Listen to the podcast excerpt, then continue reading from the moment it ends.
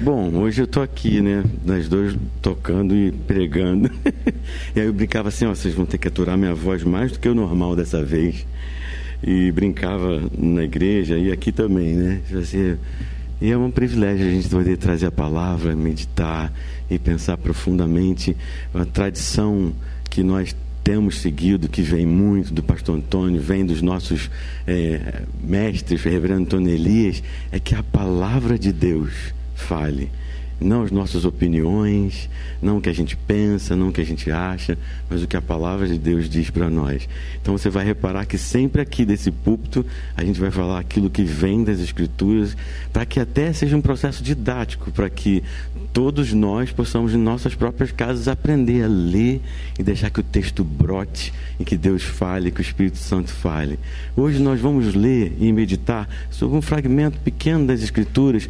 Semana passada o pastor Antônio falou sobre sobre as bem-aventuranças e foi uma mensagem tão apaixonada. Ele não falou sobre isso, mas citou no meio da mensagem. Quem, quem pode olhar para as bem-aventuranças, o sermão do monte, e não ficar é, extasiado com a palavra de Deus e com o privilégio de viver esse reino desafiador, mas um privilégio. Então eu queria que você abrisse a sua Bíblia aí em casa, aqui, é, em Mateus capítulo 5, verso 8, para nossa reflexão é, dessa manhã. Mateus 5, verso 8. É bem simples, você vai bater o olho e já vai saber o que é, não vai precisar nem olhar de novo se bobear. O que, que diz aí na sua? Bem-aventurados, abriu? Bem-aventurados os limpos de coração.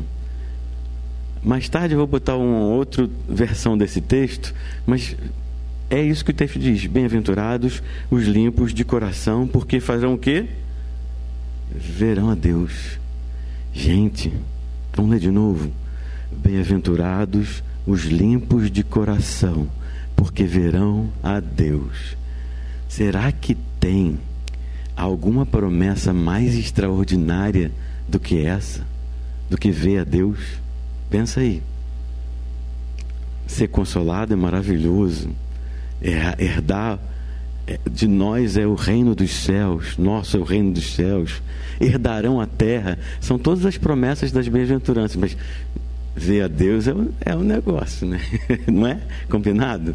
Que isso aí é uma promessa extraordinária. Eu acho que se você vê a Deus, não precisa mais nada. Né? Concorda comigo? Então, essa é uma coisa extraordinária. Agora, esse texto, por mais simples que seja, por causa da nossa cultura, da nossa percepção do evangelho que ouvimos, ele entra em nós de uma maneira muito distorcida. E a gente acaba sendo muito simplista em olhar bem-aventurados, limpos de coração e ver a Deus. São três conceitos aí para você presbiteriano, Pedro. Pronto. Não tem como, o texto é assim. Mas então, o que, que esse texto tão simples se desdobra, que a gente pode pensar que pode ser mais profundo e mais extraordinário para a sua vida e para a minha vida. Eu quero abrir lendo aqui um, um, pedaço de uma música de, de Cíntia e Silva. Tem algumas músicas que a gente canta antigo na Igreja Presbiteriana Betânia, aqui e em algumas outras igrejas, que são dessas autoras. Elas foram parceiras do pastor Josué e assim Henrique Mafro. E várias músicas, A Força da Minha Vida é delas e outras. E essa é pouco conhecida. E eu queria ler esse texto que conta uma história. A história é a seguinte. Óculos aqui.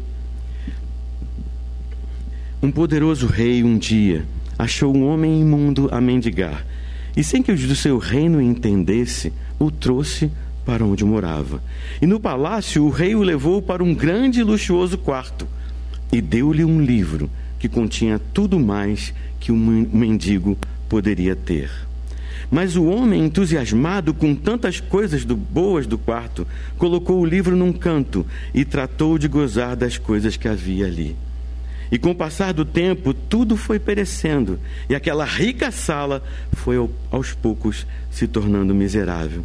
Tudo isso porque o homem achou que o quarto lhe bastava, ignorando o livro que o rei havia de, lhe deixado. Assim, o homem continuou no castelo do rei, mas sua vida se resumiu apenas num grande e miserável quarto. É linda essa música. Primeira vez que eu ouvi, eu falei: epa, tem coisa aí.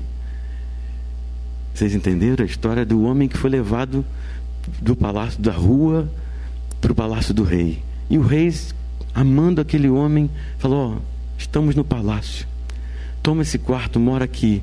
E toma aqui esse livro. Você vai entender tudo do palácio e saber tudo de mim. Esse livro é seu. E ele ficou tão embasbacado, apaixonado por aquele quarto. Imagina, morava na rua, sem nada, sem comida. Imagina que ele encontrou comida, banquete, cortinas, cama, janela, uma vista do palácio. Eu moro agora no palácio. E ali foi vivendo, aproveitando aquilo que o quarto tinha para dar. E esqueceu do livro, esqueceu do rei. E ali foi experimentando o quarto, até que ele e o quarto se juntaram num estado de miséria, porque ele esqueceu do livro e do rei. Caiu a ficha aí? é linda essa música e tem tudo a ver com esse texto que a gente acabou de ler. Quando o homem abandona, está longe do Criador, ele passa a adorar a criatura.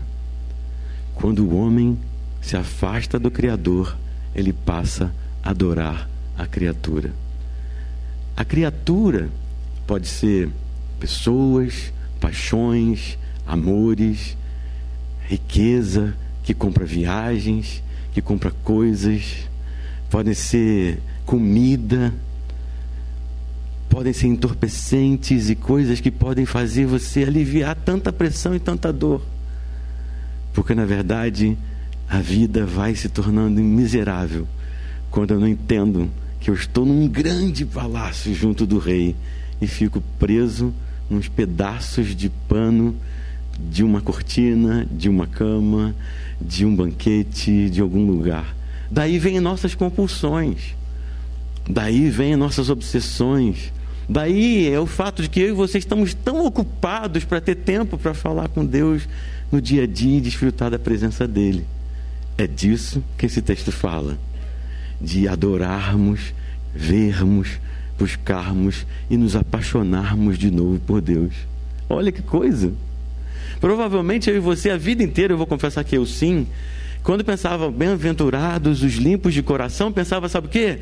Afastar-me de algumas coisas. E aí, quando eu for um sujeito afastado de tudo que é mal, que é descaminho e tal, eu vou ter um coração puro. Aí Deus vai dizer: tá bom, agora você está merecendo. Então eu vou estar tá aqui. Estou aqui. Ó, oh, ó, oh, estou aqui. Pode me ver. Não. Está tudo ligado, entranhado. É a mesma coisa eu vejo Deus e aí o meu coração o deseja mais, e eu desejo mais, eu vou deixando de lado coisas insignificantes e desnecessárias da minha vida, e aí a gente começa a mergulhar nesse texto e vai tirando pedaços e vendo fragmentos, e a primeira coisa que a gente precisa entender nas bem-aventuranças é que isso aqui está combatendo justamente a hipocrisia e a, o legalismo daqueles fariseus que estavam em volta de Jesus. A parábola anterior, ele está combatendo o farisaísmo e o legalismo de pessoas que olham uma, um, um fragmento da lei e agem literalmente ali, mas dentro deles eles estão podres, longe de Deus, não sabem de Deus, não se relacionam com Ele. E aí vem as bem-aventuranças, não como uma regra de leis, tanto que Jesus fala assim: vocês devem ser limpos de coração vocês devem isso, isso, isso. Não, Jesus vem dizer assim: abençoados são vocês. E aí, abençoados são vocês, bem-aventurados são vocês, mais felizes vocês vão ser. Você não alcançou isso, não, e não vai alcançar nunca aqui. Isso que ele está dizendo. Mas é uma bússola. Vocês vão ser transbordantes se viverem assim vão ser transbordantes se conseguirem viver dessa forma. Bem-aventurados, mais felizes, os limpos de coração, bem-aventurados e mais felizes aqueles que são mansos, porque entenderam que são donos de tudo e não precisam brigar por nada daqui que não vale a pena. E a gente vai entendendo que é uma bússola maravilhosa. Aí vem o Gene Peterson, que é um, foi um biblista, um exegeta, um pastor de pastores que eu conheci num congresso, mas é uma pessoa conhecida no mundo todo. E ele fez, uma vez ele estava pregando na igreja dele, e aí um, um, ele, é editor, ele é escritor de muitos livros, aí o editor dele terminou o culto e falou assim, Eugene, que texto é esse da Bíblia que você leu? Qual é a versão? Que versão linda! Não, não, foi uma tradução que eu mesmo fiz da Bíblia. e aí ele pegou os fragmentos, estudou, ele era um exegeta, conhecia profundamente grego, hebraico e tal. E aí ele fez uma tradução. O, o editor dele falou assim: por favor, dá isso pra gente. E ele resistiu anos e anos e anos e anos, até que por fim, um dia, ele construiu essa, essa tradução da Bíblia e chama A Mensagem. Se você quiser, vale muito a pena. Eu amo para as minhas leituras. E aí, no texto A Mensagem, sabe como é que ele traduziu essa parte da Bíblia, esse fragmento? Abençoados são vocês. É, perdão, bem-aventurados os limpos de coração, porque verão a Deus. Desse jeito aqui, ó. Abençoados são vocês que colocaram, puseram em ordem o seu mundo interior, com a mente e o coração no lugar certo. Assim, vocês verão a Deus no mundo exterior. Agora eu entendi. Agora eu entendi. Vê, vê comigo, se quiser ler comigo, ó. abençoados são vocês que puseram em ordem o seu mundo interior, com a mente e o coração no lugar certo. Então vocês verão Deus no mundo exterior. O que, que eu preciso mais? Que coisa mais linda!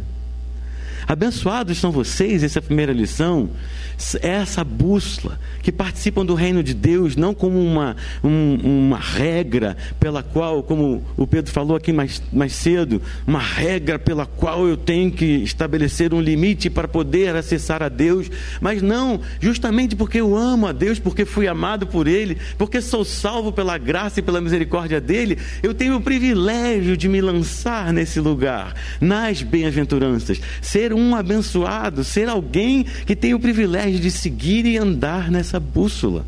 Então não é uma regra de lei para que eu tenha que me obrigar a cumprir, e sim uma consequência daquele que sabe que é um privilégio inestimável seguir Jesus, andar com Ele e viver segundo esse princípio de vida.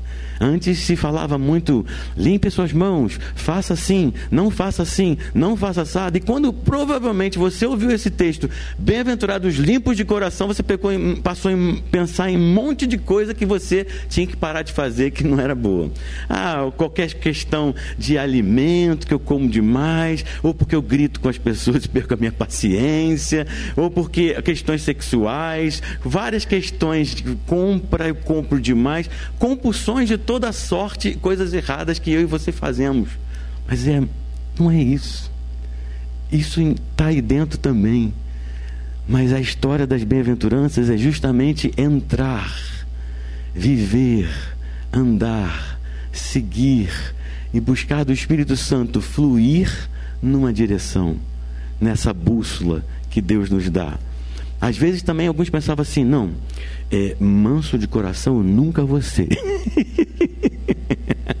então eu vou ser só puro. Eu, então tá bom para mim, Deus. Assim, eu, eu vou buscar essa, puro e às vezes até eu tenho um pouco disso e eu falava assim: bom, eu, eu sei que assim Deus me chamou para ser um pacificador. Sou terapeuta, pastor, cuido das pessoas, resolvo conflitos nas igrejas, não sei o. Da, da, da. Resolução de conflito é comigo, pacificador. Agora é puro, talvez não tanto assim. não é isso.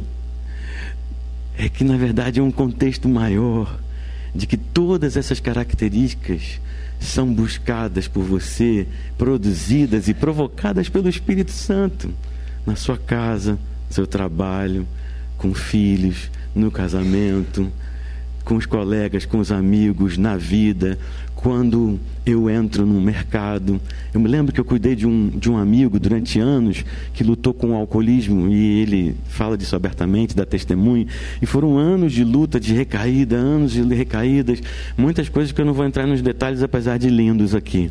É, e aí ele uma vez chegou para conversar comigo já é, em bastante tempo de tratamento e ele falou assim. Ó, oh, eu descobri que eu não posso entrar no mercado. Eu falei, como assim? Não dá para um ser humano não entrar no mercado, né? Não tem como. Ele falou assim: não, sabe o que, que é? Eu estava com o meu carrinho de compras e aí eu passei por um colega lá do, do AA, do Alcoólicos Anônimos, e ele estava com um carrinho de compras bem mais vazio que o meu. Me deu uma vaidade assim, eu passei, olhei para mim assim, pensei. Olha só, eu estou recuperando minha vida, estou pagando as coisas, estou cheio de compras no meu carrinho. Eu olhei para ele assim, eu fiquei chocado com o nível. Você vai dizer, ah, que coisa banal. Não, com o nível de sensibilidade que ele estava, de se perceber ali distraído com um monte de coisa, da arrogância do coração dele entranhando. Aí você pode dizer, ele comprou um iate? Não, ele colocou meia dúzia de latas a mais. Essa é a bússola, é a percepção profunda interior. Ele vai deixar de fazer compra? Não. Você vai deixar de fazer compra? Não. Mas perceber, entender que não é isso. Não é desse lugar que eu sou. Não é desse partido que eu faço parte. Não é dessa, desse mundo que eu estou atrás. E provavelmente é difícil, porque a gente vê lá, assim, passa numa loja, não estou fazendo propaganda não, mas já vê assim, Visa, Mastercard, aqui você pode. Aí você fala, oh, aqui eu posso. pode nada, né? Vai se arrebentar depois. Mas dá aquela sensação assim de que ah, eu mereço, estou precisando. E assim que as pessoas vão sendo pegas, e eu tenho sempre ao longo da vida percebido isso em mim, nas pessoas, no atendimento terapêutico também, de nossas compulsões, daquilo que a gente luta e busca obsessivamente, às vezes, para tapar, sempre para tapar buracos da nossa alma. E vale aqui entender que quando a gente começa a viver as bem-aventuranças, estamos aqui nesse primeiro ponto ainda, o que acontece é que eu percebo, como até Freud fala, que nós somos seres faltantes. Nunca vai estar suficiente. Hoje nós vivemos uma sociedade do hedonismo em que a gente não pode ficar sem um pouquinho de dopamina, que tem nada para fazer, tem nada para fazer. Ah, um celularzinho, um riozinho, um Instagramzinho, uns videozinhos para eu rir. Não tem ócio, não tem parada, não tem silêncio, não tem meditação, não tem profundidade. Eu não estou aqui agora, eu estou em muitos lugares, porque eu preciso tapar esse buraco e não vai. Eu preciso entender que as bem-aventuranças, abençoados são vocês, significa que eu não sou daqui. Significa que eu sou um abençoado, que eu faço parte, todos aqueles que andam com Deus fazem parte de um grupo de pessoas que estão apaixonadas em conexão com o Criador, mais do que com a criatura, mais do que com aquilo que o Criador nos deu, mais do que com o quarto, sim com o livro que Ele nos deu, a carta de amor de Deus, as Escrituras, para que eu e você possamos nos conectar com Ele. E aí sim desfrutar do quarto, desfrutar do palácio, desfrutar do sol, da praia. Hoje que maravilha! A gente mora num lugar extraordinário. Desculpa você aí que mora em casa que não, tá, não tem praia, talvez tenha outra coisa boa por aí, uma trilha, alguma coisa para fazer, se conectar com a natureza, mas sabendo que essa natureza não está ali por acaso, mas Deus fez ela para nós. Ele, com seu amor, nos deu a bênção de fazer parte desse reino diferente. Amém? E aí, como é que eu vou colocar em ordem o mundo interior? Como é que é essa história? Colocar em ordem o mundo interior dá trabalho. Tinha até um livro muito antigo, eu não li há muitos anos atrás. Põe a ordem no seu mundo interior. Quem é cristão há muitos anos já ouviu falar nesse livro. E aí, esse livro ele fala sobre isso, sobre colocar em ordem o mundo interior. E aí Jesus vem e fala assim: onde está o teu tesouro? Aí está o teu coração. E aí eu vou te fazer uma pergunta: colocar em ordem seu mundo interior? Tem sim. Hoje, até pela área de psicologia, tá, tantas outras áreas, a gente fala assim: vou meditar. E isso é muito importante. Vou orar. Sim. Mas eu tenho que mudar minha agenda. Colocar em ordem seu mundo interior também tem a ver com botar em ordem o mundo exterior. Então significa que eu tenho que pensar como é que é a minha vida, onde está o seu tempo, onde você dedica. Ah, é fácil você falar, né? Porque você cuida de pessoas, você, o pastor, o Pedro, o pastor Antônio, todo mundo que está envolvido em tempo integral com missões. Eu tenho que chegar lá cedo no trabalho e trabalhar, trabalhar, trabalhar. E a minha agenda é essa. Mas como é que está a sua alma dentro disso? Como que eu estou colocando em ordem o meu mundo? Eu estou ali porque eu preciso ganhar dinheiro, dinheiro, dinheiro, porque eu comprei uma passagem, eu vou viajar e eu preciso pagar aquela passagem, ou porque eu quero comprar um não sei o que, o último eletrodoméstico, não sei das quantas, porque eu quero comprar aquilo, ou mais um sapato, ou seja, minha, dentro de mim a ordem interior não está funcionando. Limpos de coração é para onde você está olhando? Né? O texto diz isso limpos de coração, e o Eudine coloca a mente e o coração no lugar certo, é justamente dessa questão de onde estão suas preocupações, seus projetos, suas ideias. Muitas vezes eu recebi pessoas no gabinete que elas falaram assim para mim: eu não aguento mais trabalhar, aquele lugar é horrível. É verdade, então se está ruim, vamos tentar progredir, fazer um mestrado, sair para um lugar, fazer uma pós, melhorar o currículo, seguir em frente.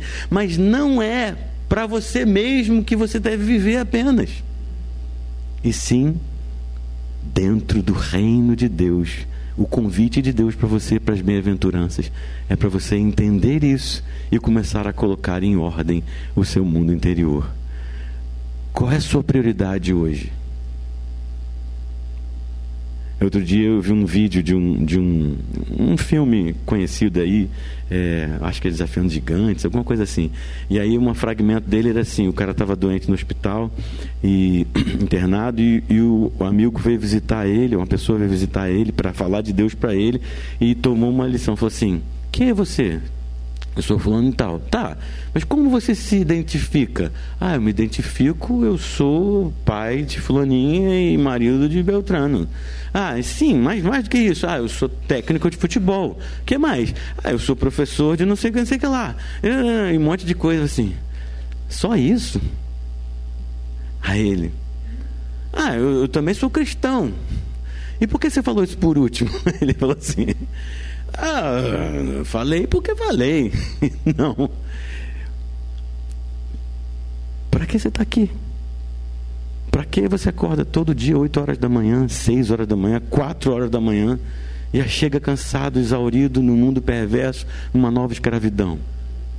Eu tenho que fazer isso ter sentido. Mesmo que eu precise mesmo acordar 4 horas da manhã e chegar 9 horas da noite em casa mesmo que eu tenha esse tipo de relação com a vida que eu não consegui encontrar caminhos melhores, seja qual for o trabalho que eu possa até evoluir, mas onde eu e você estivermos, coloque ordem no seu mundo interior. Limpo de coração significa que eu tirei tudo da minha cara, que não faz sentido. Eu tenho projetos, mas esses projetos estão todos ligados a fazer diferença no lugar e no mundo que eu vivo. C.S. Lewis, um autor que todos nós gostamos muito, ele diz, ele fala sobre a perversão sexual, por exemplo, que é funciona que é, com uma história e aí muito se fala sobre pornografia nos dias de hoje e é uma questão muito séria que antigamente há 30 anos atrás nós cristãos falávamos e todo ninguém passava, todo mundo passava pano e hoje todo mundo sabe quanto é nocivo para as pessoas e para os jovens e assim por diante, o quanto é deletério para a sociedade, o quanto isso faz mal à cabeça das pessoas e quanto isso explora a gente dentro desse mercado também. Mas voltando aqui, ponto central é que ele diz que a perversão sexual dos dias de hoje tem a ver, por exemplo, ele diz com. É, um, sabe cachorro na frente de televisão de padaria? Televisão não. É, é, frango de padaria. Ele dizia que o cachorro, meu avô dizia que era televisão de cachorro, por isso que eu confundi tudo. E aí ele dizia que a pessoa ficar ali na frente daquela, daquele frango rodando ali, sabe? E fica olhando assim, aí vai ficar com esse rosto, aí vai ficar assim, ai caramba. e vai ficar assim, ai caramba, o frango, que delícia, que delícia. E, e não tem toque. Aí ele fala da sexualidade, não tem humanidade, não tem conexão. É pura, puro vazio é uma bala sem nenhum tipo de vitamina, caloria vazia, muito açúcar, muito sexo, muito tudo e corações vazios. O contrário disso é quando eu me conecto com pessoas, amo pessoas, respeito pessoas. O contrário disso é viver o reino de Deus e colocar em ordem o mundo interior.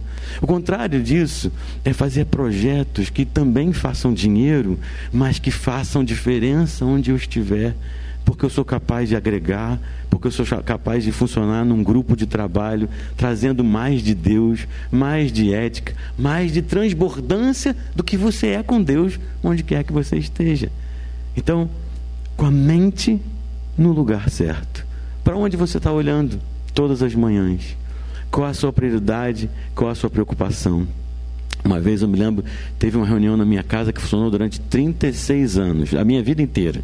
Eu nasci, tinha essa reunião lá toda quinta-feira, e eu era garoto e fui crescendo, crescendo, aquela reunião continuou lá. Enquanto eu vivi na casa dos meus pais, estava aquela reunião. Meu pai morreu, continuou, minha mãe tocando a reunião. E eu me lembro de um pastor que ia muito lá, a esposa dele morreu essa semana agora, faleceu com 99 anos. E ele, na época, eu lembro que ele estava perturbado alguma coisa, ele começou a orar, é, e aí alguém deu uma palavra assim, mais ou menos essa: O que, que te passa pela tua cabeça? Aí ele falou assim: Casa velha, Senhor, casa velha. Ele estava cheio de problema com a casa, dando problema, entupindo, dando infiltração. Ele alugava umas casas para viver, então ele tinha um monte de problema. Casa velha, Deus, casa velha, um monte de problema. O que está na sua cabeça? O que ocupa o seu tempo? O que está te roubando de Deus? É isso que esse texto está dizendo.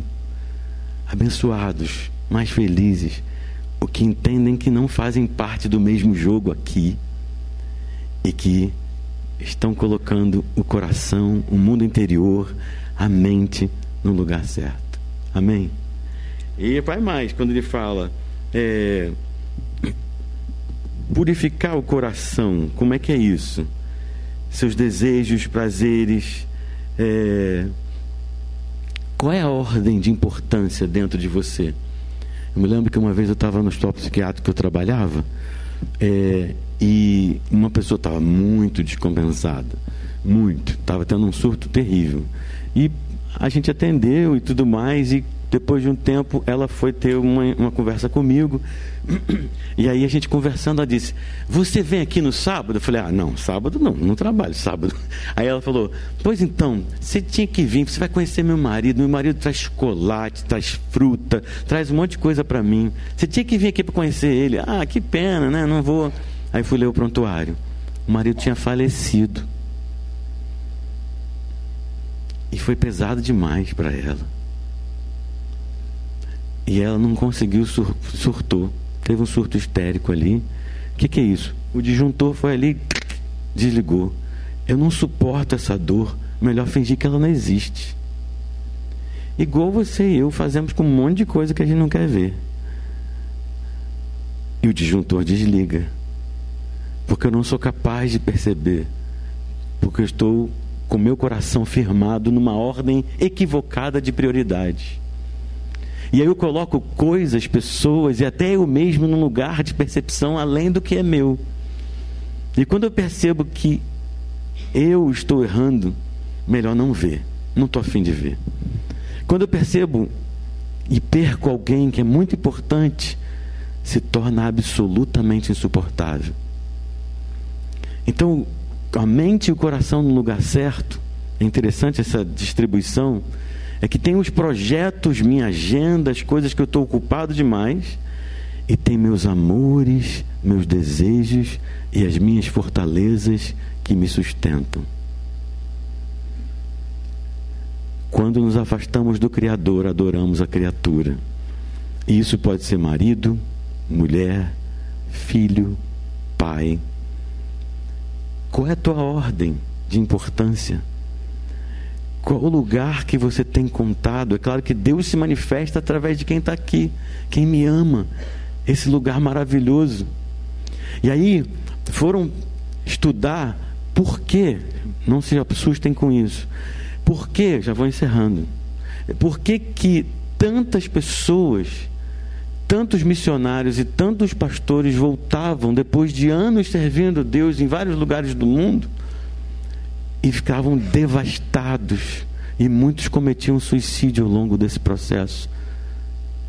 E aí, isso é notório, tá? Não sei se você sabe disso.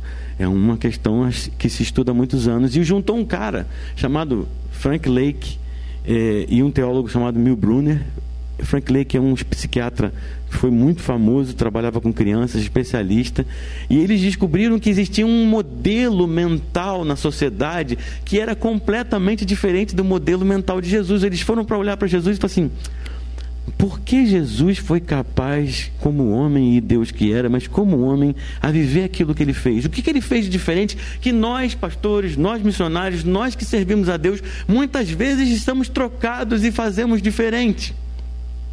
Isso vale um estudo profundo, tá? Tem livros escritos sobre isso, é muito interessante. Aqui vai. Nós produzimos frutos. Coisas que você produz nós, com esses frutos e com, os, com os, seu trabalho, com os é, conquistas da vida, com os mestrados, com tudo que você fizer. Isso que o homem falou lá no hospital para o outro. Eu sou professor disso, sou técnico de futebol, sou marido de fulana e sou pai de não sei quem. Essas coisas são o nosso status. Então, o que você produz junto com o seu status, o que você representa para a sociedade, define a maior parte do que ocupa a sua alma e o seu coração. E por fim, define a sua identidade. Se você é o cara que está lá no iate, você está contando com aquele dinheirão que tem não sei aonde para sobreviver e é, talvez viva bastante tempo achando que isso é suficiente, mas algum momento da vida você vai perceber que isso aquilo não valeu nada como tantas histórias que eu já ouvi. Se você é aquele cara que não está no iate, que está no ônibus lá às quatro horas da manhã, correndo para algum lugar, você vai ficar com aquela angústia de saber assim: nossa, eu estou na cauda da ponta social. E aí o que acontece é que essas pessoas, ganhando ou não ganhando ao longo da vida, a sua identidade e a minha, vai sendo posta em coisas que são sazonais, que vão um dia embora. Me lembro de gente que eu atendi, juízes, e que falava assim, lá entre nós, um que se fala é que a aposentadoria é morte. Porque a gente perde o trabalho? Não, o poder. E assim esses caras descobriram que existia essa forma perversa entre o que você produz, o seu status na sociedade, o que sua alma se alimenta disso e isso vira sua identidade. E como deveria ser e o que eles veem em Jesus? Aí vai.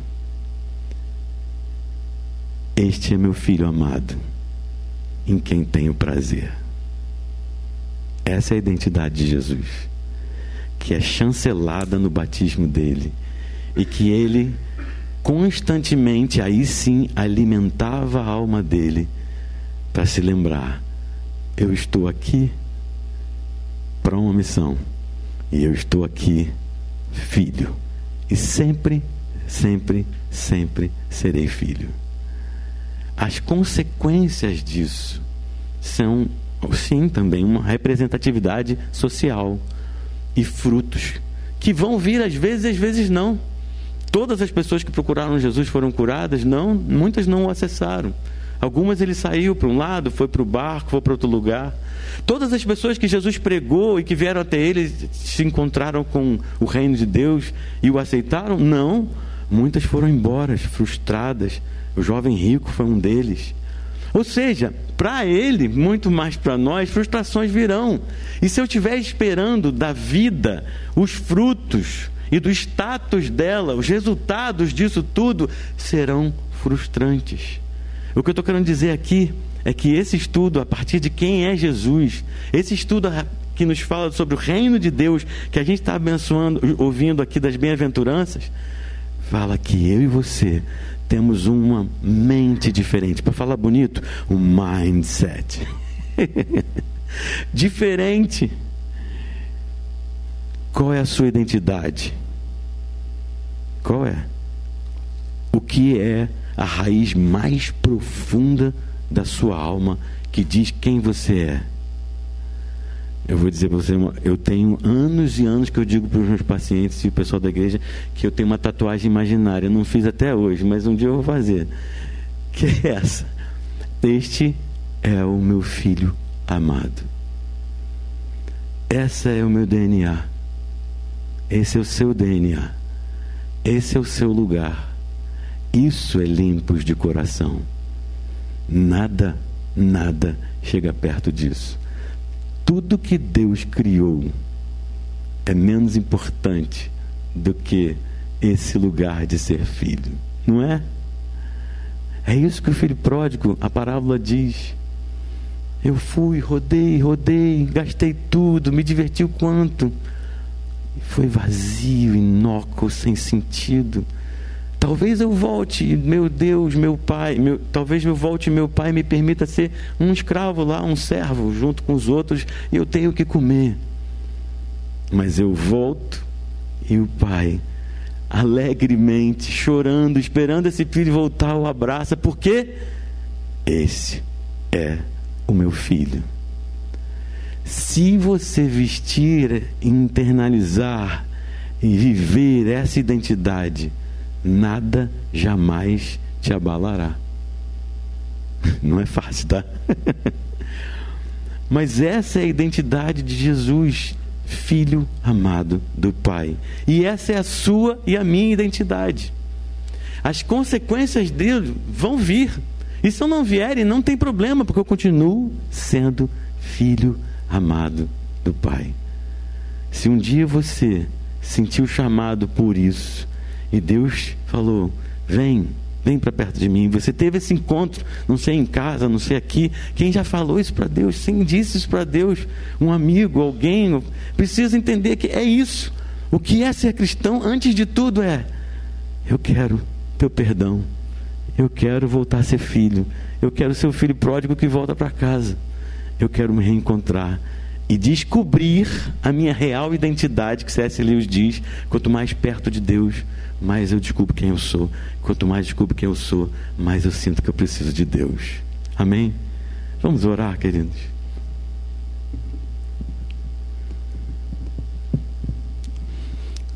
Todos os seus desejos e sonhos, todos os prazeres, foi Ele que deu. Ele pensou nisso aí para você se divertir, viver, curtir. Todas as pessoas que Ele colocou à sua volta para te amarem, seus pais, amigos, quem quer que sejam, Ele colocou porque Ele te ama. Gente que te amou ao longo da história da vida, mesmo antes de você o conhecer, Deus já estava ali te cercando do amor dele. Tudo isso, sua inteligência, os projetos de vida, onde a sua mente pode pensar, ali você pode construir coisas extraordinárias. Deus te deu essa inteligência para você criar como só Ele é capaz também.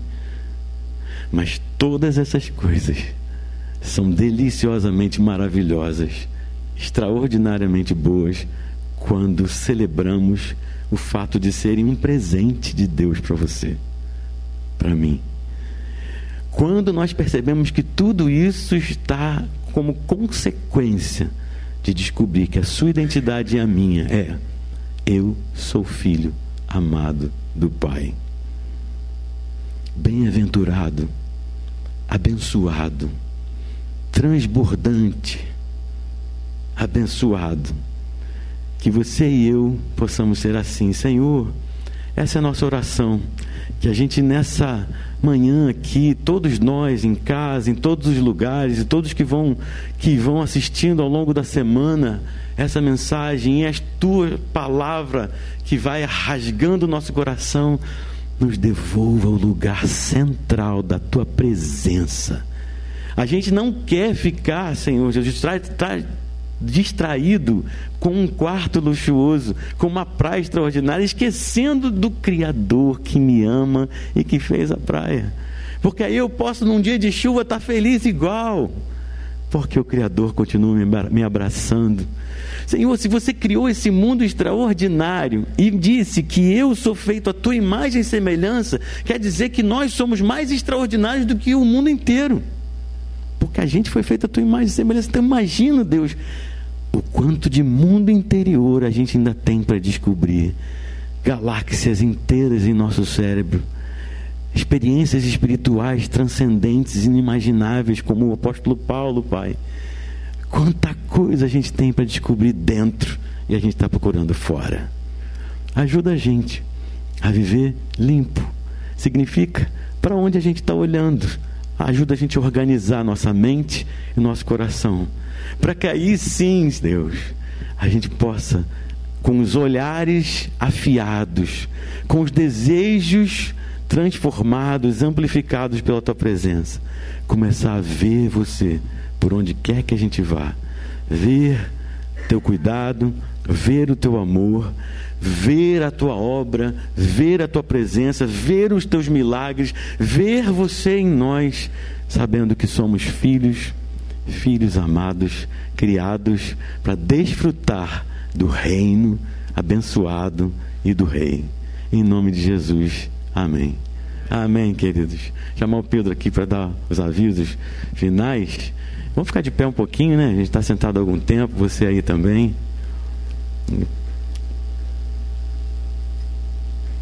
Pedir para ele fazer uma oração e depois eu impetro a benção aqui também, depois dos avisos. Gente querida, como sempre, nós teremos nosso encontro online amanhã, tá bom? Vamos falar sobre a mensagem de hoje. Se você quiser participar, basta fazer parte do nosso grupo do Telegram. O link se encontra no boletim e você pode consegui-lo também é, pela descrição dessa transmissão, que vai ficar salva no YouTube, tá bom? Temos reunião também na quarta-feira, e você pode acessá-la da mesma forma pelo Telegram. E ambas as reuniões acontecem 9 horas da noite, de 9 até umas 10, às vezes 10 e meia, dependendo do andamento. Se o Espírito Santo desce, a gente passa às 10 e meia. Mas a gente tenta se manter até às 10 da noite, porque muita gente acorda cedo para trabalhar, tá bom? Então a reunião de amanhã a gente fala sobre a mensagem de domingo, e a reunião de quarta é um estudo sobre o livro do Tim Keller, de nome Oração. E olha, tem sido uma bênção. A gente está vendo um capítulo por semana. O Tim Keller, como vocês sabem, né, um pastor faleceu recentemente, presidiu uma igreja em Nova York. E ele é muito querido pela maioria de nós aqui, especialmente pelo irmão Emerson, que teve a ideia da gente fazer esse estudo. Muito querido pelo pastor Antônio, todos aqui têm uma grande admiração pela vida, pelo trabalho do Tim Keller. Além disso, nós estamos no processo de multiplicação, tá? das nossas pequenas igrejas aqui na cidade. Então, em breve a gente vai trazer informações sobre vagas, sobre inscrições. É, a coisa está crescendo e muita gente tem se aproximado em busca desses encontros presenciais, numa casa pequena, sabe, onde a gente vai orar junto, vai desabafar, vai testemunhar, vai falar sobre a palavra de Deus, vai louvar, vai lanchar. E é impressionante como isso alimenta, sabe, é, cada pessoa individualmente, como as pessoas sentem falta disso. Muita gente nos procura em busca disso e a gente tem é, lutado para que nós possamos oferecer reuniões sólidas, com bons líderes, com gente sábia, coerente, que vai saber conduzir, porque senão a coisa perde controle. E também tem número limite de pessoas, então tudo isso né, requer uma estratégia, um controle, o lugar ideal, um anfitrião, um líder. Mas a gente está lutando para isso e a gente vai multiplicar. Já está acontecendo, tá bom? Outro aviso é que o pastor Antônio está de viagem. É, ele tem pregado muito nos últimos dias, participado de podcasts, conhecido gente da RPI em outros estados, que é muito legal. E domingo que vem ele estará aqui para pregar novamente, tá bom? Eu acredito que é só isso. Hum, as, as ofertas. Temos agora o momento de ofertas. É, eu não vou pregar durante 40 minutos sobre as ofertas, nem vou usar um piano no meu fundo para causar um constrangimento para vocês ofertarem mais. Eu apenas vou dizer para vocês que a gente depende disso. Se você quiser, por favor, contribua, vai nos ajudar muito. E aqui as ofertas é só isso, só isso. Então é isso, irmãos. Fique com Jesus. Vamos cantar. Vou cantar aquela que a gente estava cantando antes, então. É... Eu te busco, te procuro, ó Deus. Tem a letra aí, você que está em casa também. No silêncio tu estás. Eu te busco, toda hora espero em ti. Revela-te a mim, conhecer-te eu quero mais.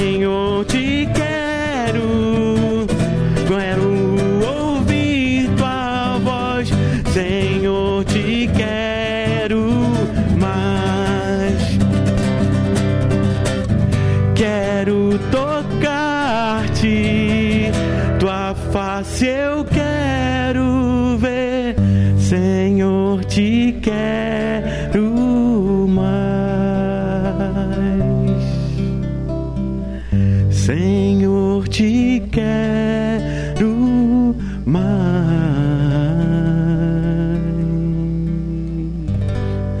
Pai, leva-nos para nossas casas debaixo da tua palavra, da tua bênção, e que nossa sede e nossa fome seja muito aumentada pelo teu Espírito. Para que mais do que uma ideia, que a tua escritura, a tua palavra, essa manhã, que a tua presença, os irmãos, a igreja que somos e acima de tudo, o Deus que você é, Pai, nos leve na direção desse reino, nos leve nessa direção de te ver, de conviver e de nos lembrarmos diariamente que nós somos teus filhos e para isso estamos aqui, para viver em nome de Jesus. Amém.